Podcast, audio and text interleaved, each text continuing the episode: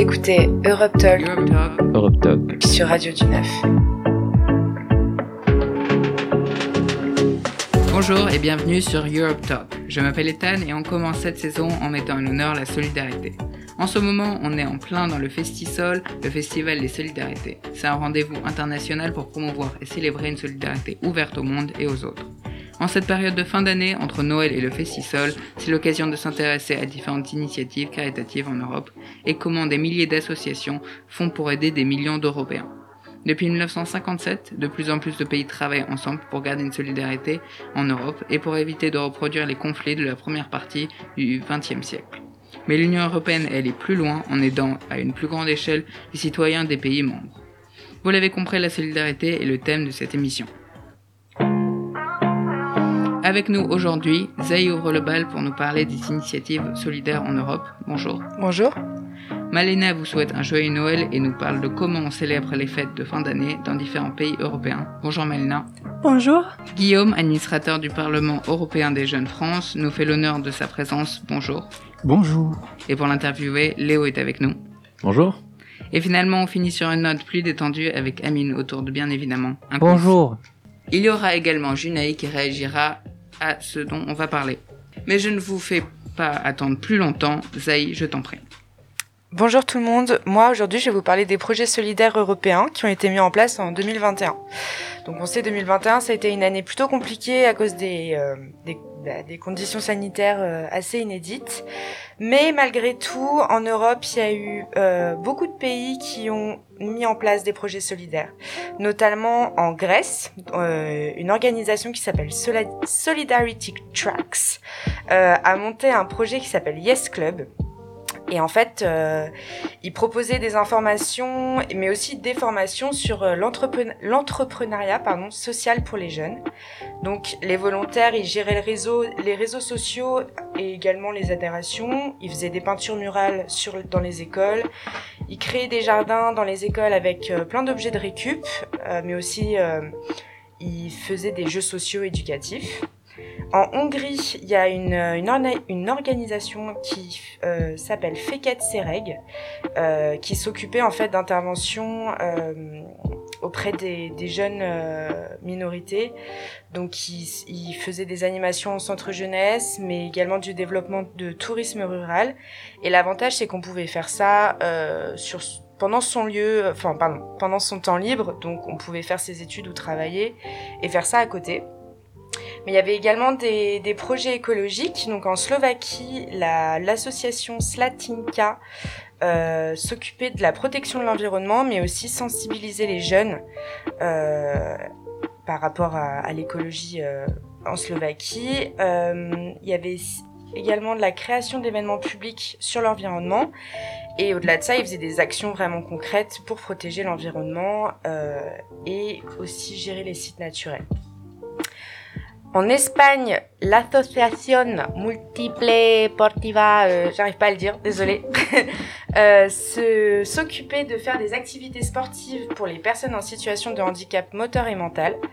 Euh, les volontaires les aidaient pour toute leur activité quotidienne, mais il n'y avait pas que du sport, il y avait aussi des, des activités artistiques, notamment de la céramique, de la musique et du théâtre. Et au, Portu- au Portugal, il y avait Proposito Inadeviel, qui s'occupait euh, de faire euh, qui liait en fait la culture locale au sujet actuel et proposait un projet en deux parties. Donc la première c'était un tournoi international de foot et la seconde c'était un festival artistique. Et le volontaire, enfin les volontaires s'occupaient de gérer l'organisation, la logistique et la com pour faire en sorte que ce soit plus, le plus diffusé possible. Voilà. Merci beaucoup. Que de belles initiatives. Alors autour du plateau, est-ce que quelqu'un a déjà participé à un, un projet?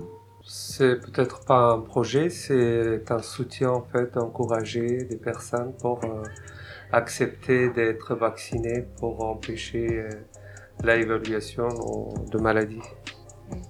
En France, c'était plus. Et je pense qu'on avait plus besoin que ça par rapport à d'autres projets qu'on pouvait être contaminés. Euh, moi, je donne à la maison solidaire, en fait, qui s'occupe de créer des maisons pour les, orphelins. Voilà, mais c'est pas un projet. euh, C'est pas, euh, bah, c'est pas comme c'est pas un projet, enfin, c'est un projet solidaire, mais c'est plus caritatif en fait. Alors, quand on parle de Noël, on pense forcément à la solidarité, mais dans d'autres pays, Noël, ça évoque quoi? Malena, dis-nous tout. Oui, euh, à Noël, les chrétiens célébrent la naissance de Jésus, mais bien que l'on célébrait fondamentalement la même chose, la fête prend des allures différentes dans les différents pays d'Europe. Euh, ainsi, il existe des différences dans les commences et les jours festivités, dans, dans ce que l'on mange traditionnellement et dans les dates des remises des cadeaux.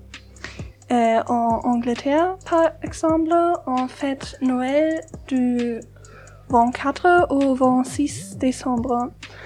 Pour la fête, on mange de la dinde rôtie accompagnée des pommes de terre et des choux et gâteau de Noël. En anglais, c'est Christmas pudding. La tradition veut qu'on y mette une piste de monnaie euh, parce que cela porte chance à la personne qui la trouve. Euh, les soirs des 25, les cadeaux sont remis sous le sapin traditionnel. En Pays-Bas, c'est la même jour, mais les repas traditionnels et une soupe et pour les desserts, euh, il y a bavarois. C'est un dessert très pris en Pays-Bas. Oui. En Allemagne, les jours festivités commencent avec les euh, premières avant. Euh, souvent, c'est les derniers week-ends du novembre. Il y a les typiques adventskalender euh, pour les enfants. Euh, c'est en calendrier, calendrier, calendrier avec euh, 24 petits cadeaux chaque jour en décembre. Les 24 décembre et les veilles de Noël, les jours à laquelle les cadeaux sont offerts. Les, les repas traditionnels sont saucisses et salade et pommes de terre. En Italie, ils mangent poisson et les festivités commencent le 13 décembre parce que c'est euh, Saint Lucie qui est célébré. Et euh, comme pour les Pères Noël, les enfants lui euh, écrivent une lettre dans laquelle ils mentionnent, les cadeaux qu'ils souhaiteront recevoir.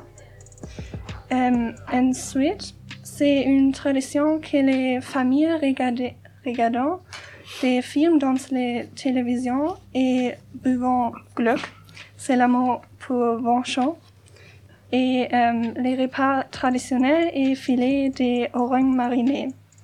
En plus, il y a les traditions qui vous dansent à tous les sapins. Oui, c'est tout. Merci. Et en fait, vous avez évoqué euh, tous les pays que, euh, selon leur tradition, ce qu'ils font, le repas, les cadeaux. Mais dans le monde, il y a de- des pays que ils ne sont pas chrétiens de religion, mais ils fêtent la même année, comme Pakistan, Inde, Sri Lanka, euh, Bangladesh. euh, il y en a d'autres pays euh, qui le fêtent en même temps que les pays européens. mais il n'y a pas de repas de Noël, il n'y a pas de cadeaux.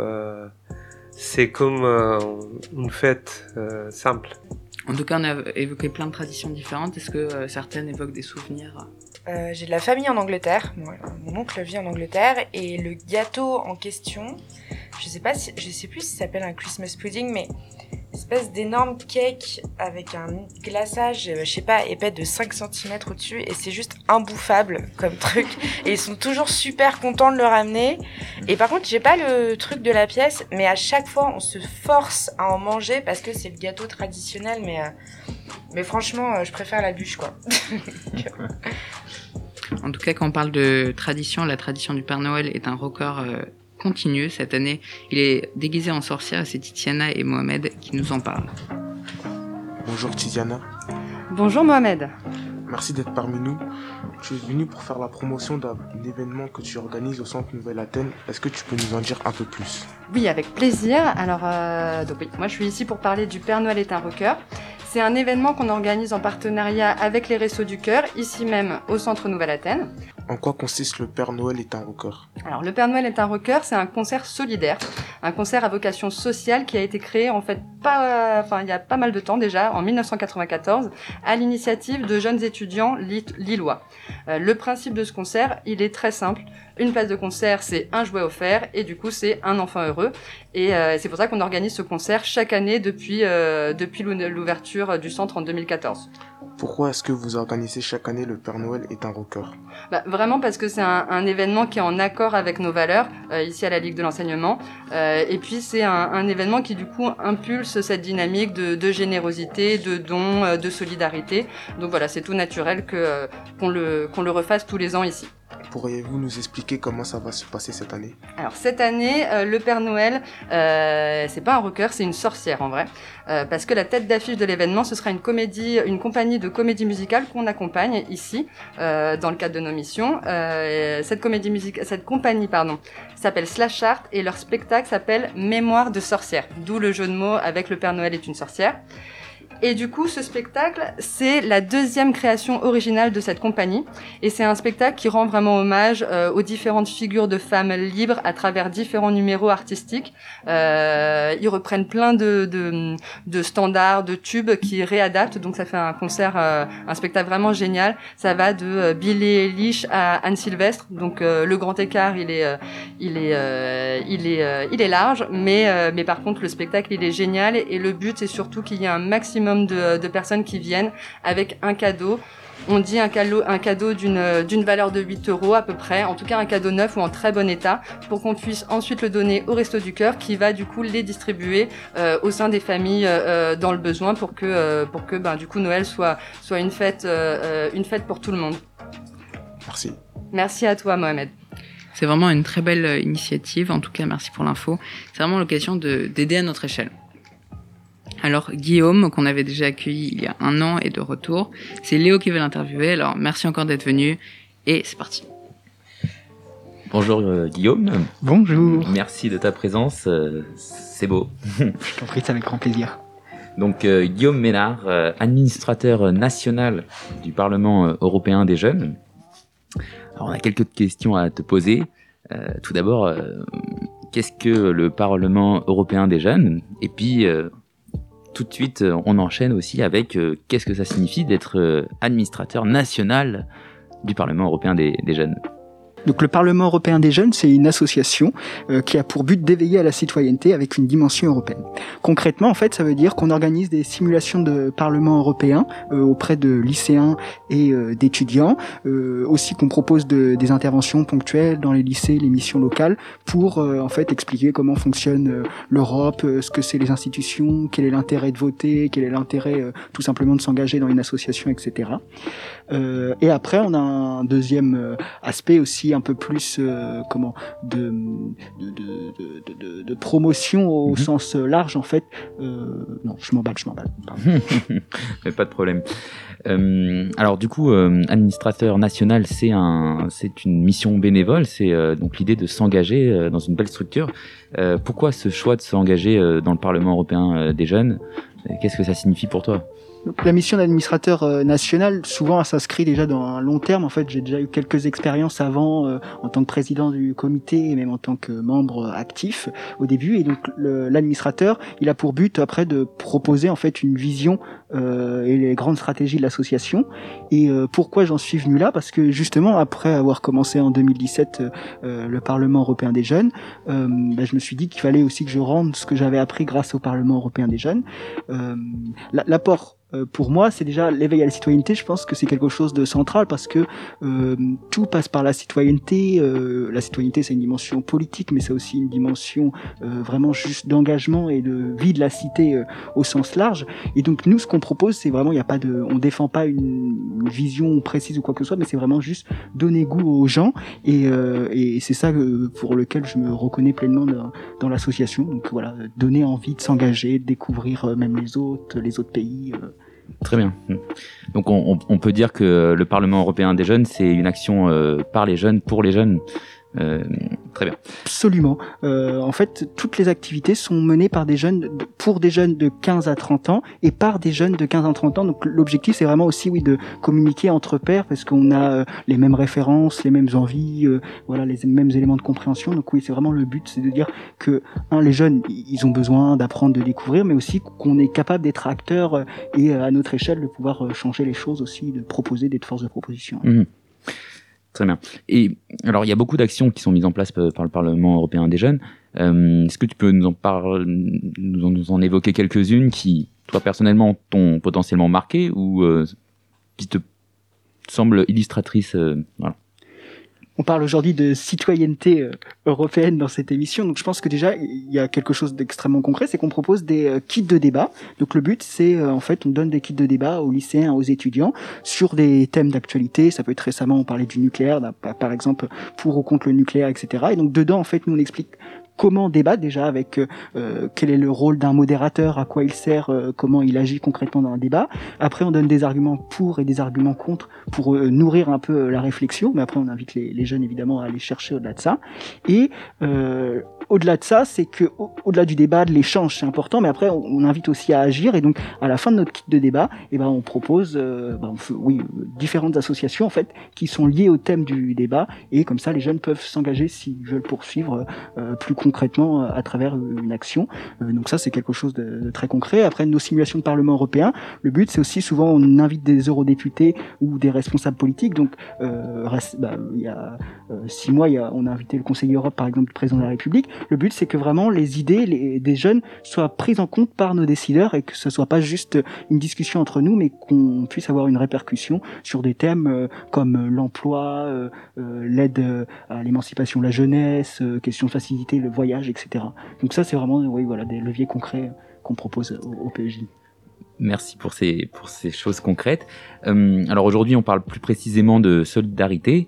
Euh, Est-ce que tu peux nous partager des actions euh, solidaires mises en place par le Parlement européen des jeunes ou tout simplement pourquoi le, on peut dire que le Parlement européen des jeunes est solidaire Alors, pourquoi le Parlement européen des jeunes est solidaire? Euh, Donc déjà, c'est dans sa philosophie. Déjà, l'objectif même, c'est de donner accès à tout le monde à, la, à la citoyenneté. Le but, c'est pas que ce soit un, club élitiste ou quoi que ce soit. C'est vraiment des gens qui n'ont jamais entendu parler de citoyenneté, de ce que c'est que s'engager. Donc je pense que ça, c'est le premier élément qui fait vraiment l'ADN euh, de l'association et qui est un, facteur clair de, de solidarité. Vraiment s'intéresser à tous, l'inclusion de toutes et tous.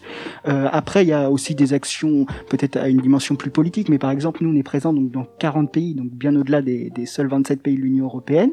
Et euh, dans ces pays, il y a certains où la démocratie, par exemple, est remise en question, notamment euh, euh, en Biélorussie, où on avait une section donc euh, là-bas qui a été euh, fermée par le pouvoir en place. Bah là, nous, on a euh, tout mis en tout mis en place pour les soutenir et qu'ils puissent euh, toujours exister. On fait des actions très concrètes. Et après, il y a euh, aussi tout l'aspect euh, solidaire au travers de nos actions. Par exemple, on essaye aussi de, souvent d'avoir une dimension respectueuse de l'environnement.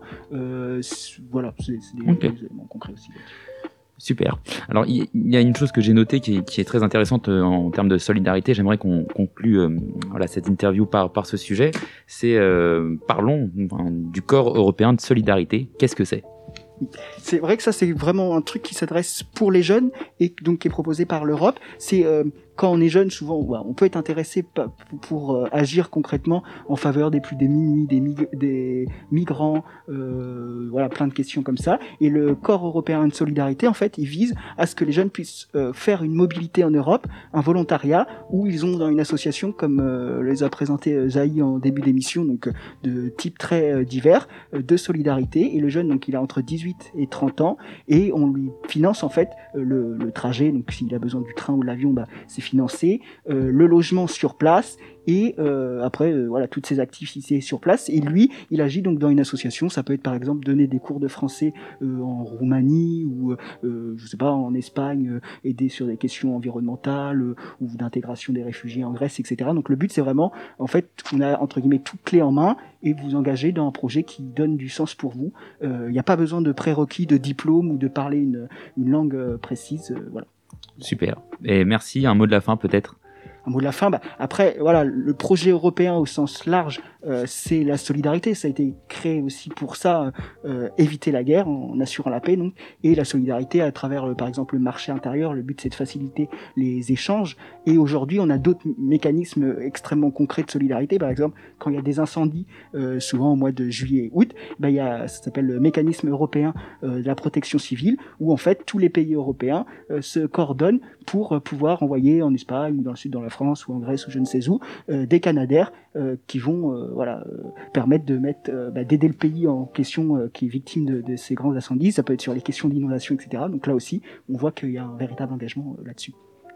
Merci, merci de ta présence aujourd'hui et merci pour ton engagement. Ça fait plaisir à voir et ça donne de, belles, de beaux espoirs. Merci beaucoup à, vous pour l'invitation, parce que la Radio Europe, c'est aussi un engagement euh, concret. On voit là, à travers le débat et la présentation de différentes initiatives, que les jeunes sont vraiment acteurs et peuvent proposer des idées. Donc merci aussi à vous pour cette invitation. Merci beaucoup à vous deux. On a appris euh, beaucoup de choses aujourd'hui, mais maintenant il est temps de tester notre culture générale à tous. Alors Amine, c'est à toi. Bonjour à tous. Bonjour. Bonjour. Alors, présenter un quiz. C'est noté. Donc, première question. Combien de personnes euh, ont été accueillies et d'argent euh, a été collecté par les Restos du Cœur en 2019-2020 Réponse A 1,2 million et 101,4 millions d'euros. Réponse B 12 millions de personnes et 10,14 millions d'euros. C, 1,2 million de personnes et 1014 millions d'euros. Et réponse D, sans patate.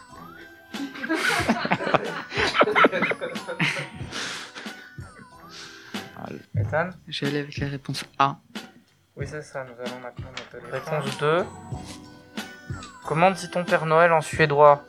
Réponse A, Snowgube. Réponse B, Jules Tom, T. Réponse C, Gurka. Et D, la réponse D. Titiana Alors, je parle pas suédois, mais je dirais que dans les... ce que tu as dit, la réponse A, ça faisait plus suédois. Oui. Non, c'est pas ça. C'est pas A. Moi aussi, réponse A. Guillaume Réponse C. Non, c'est pas ça. Ethan Est-ce que ce serait pas la réponse B? Exactement, c'est ça. Bah, bravo Ethan. B, Quelle c'était quoi? finesse d'esprit. C'est B, c'était B. Et- Oui, c'est quoi en fait? Jules Tomte, c'est Père Noël en suédois. Ah, je le tente. Et, et donc, euh, le, la réponse A et la réponse euh, C, euh, qu'est-ce que Alors- ça veut dire? Alors, réponse A, euh, c'est euh, Aussi. bonhomme de neige, En suédois? En suédois. Hmm. Et euh, C, euh, Gurka, ça veut dire concombre. Donc aucun rapport. Ensuite, euh, voilà, je vais vous donner plusieurs. euh, je vais vous donner le mot solidarité en plusieurs langues. Vous devrez me dire euh, laquelle de ces langues n'appartient pas appartient à un pays qui n'est pas dans l'Union européenne. Et vous avez un point bonus euh, par euh, langue citée. Si vous devinez le- la langue que je vous dis, vous avez un point en plus. A. Solidaridad. B. Solidaritate. C. Solidaritate. D. Solidarnost. Solidarność. Oui, c'est ça. Une idée de la langue? Euh, ça peut être euh, euh, les langues de pays de l'Est. Oui, mais quel pays précisément? Euh, russe. C'est ça, c'est ça. Bravo. Quelqu'un a une idée pour les autres? Je rappelle la réponse A, Solidaridad. Réponse B, Solidaritate. Réponse C, Solidaritate. Il n'y a pas un en, en catalan? Solidaritat Non, c'est pas du catalan. Mais pas loin. La A, c'est pas de l'espagnol? Si, c'est ça. Euh, c'est quoi, le- c'est quoi le nom déjà Chercher compliqué, t'as eu raison. Zaï. Ouais Oui, c'est- c'est Zaï.